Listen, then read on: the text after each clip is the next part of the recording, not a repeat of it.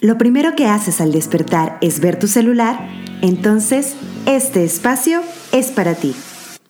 Bienvenida a Navega Segura Podcast. Consejos para cuidarte y consentirte en un mundo hiperconectado a la tecnología.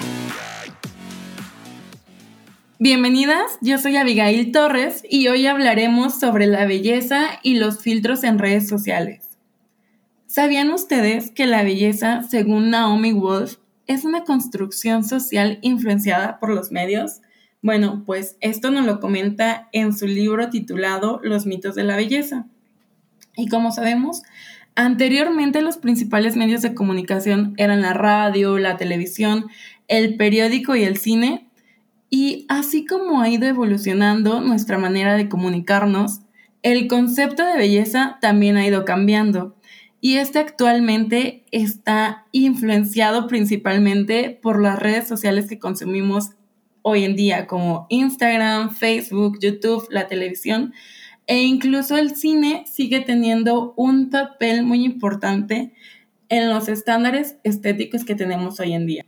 También les comento que está comprobado científicamente que cuando nosotros los seres humanos percibimos belleza, nos ponemos felices. A todos nos gusta ver una casa bonita, un paisaje bonito, una foto bonita y pues todo bonito, ¿no? Sin embargo, cuando nosotros utilizamos redes sociales y modificamos nuestras facciones para cumplir con estándares de belleza, ya no es tan bonito, ya no está tan cool. Y ya después será un poco más complicado que nosotras tengamos la confianza de mostrar nuestro rostro sin filtros.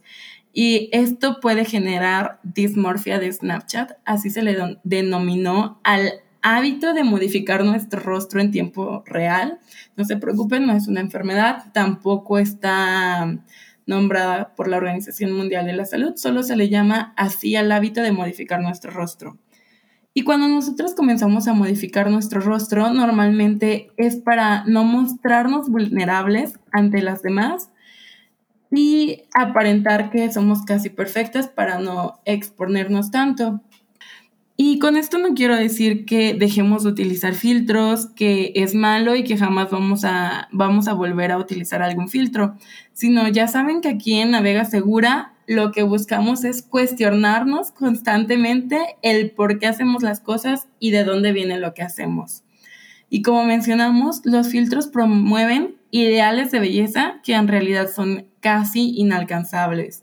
Incluso pues llegan a ser racistas, ya que los filtros están diseñados para aclararnos la piel, puesto que socialmente la piel blanca es más aceptada. Esto en lugar de celebrar la diversidad, pues niega otros tipos de belleza.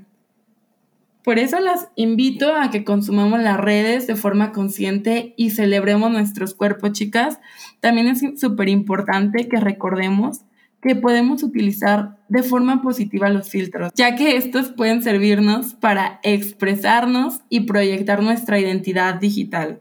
Recuerdan, ya hemos hablado lo que es la, la identidad digital, que es expresar lo que nosotros somos por medio de nuestras redes sociales. Y también es súper importante que recordemos que los filtros se crearon principalmente para que en un futuro podamos utilizar filtros de las empresas donde podamos probarnos un labial, un vestido o incluso unos zapatos en tiempo real en la plataforma de Instagram. Así que no dejemos que los filtros que utilizamos ahorita nos quiten el sueño o que nos hagan sentir incómodas con nuestro cuerpo porque queremos tener los labios más gruesos, la piel más blanca.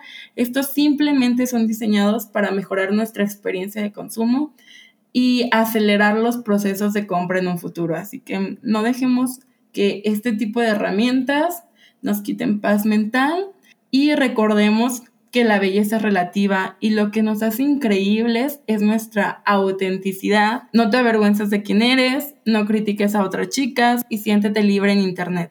Si tienen comentarios o dudas al respecto, ya saben que pueden escribirnos en nuestras redes sociales. Nos encuentran como Navega Segura.